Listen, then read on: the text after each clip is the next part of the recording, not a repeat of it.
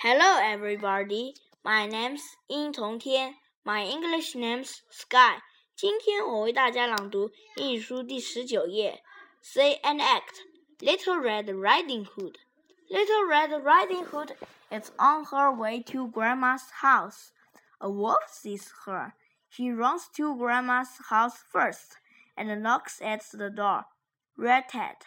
Who's there? Your grandchild, Little Red Riding Hood. Help!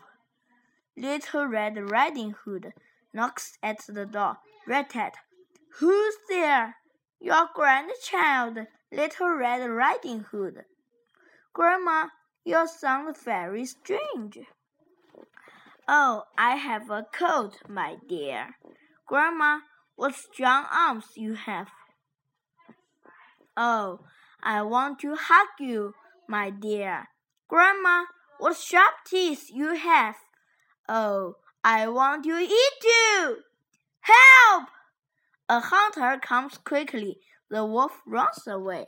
Are you all right, little Red Riding Hood? I'm okay, thank you.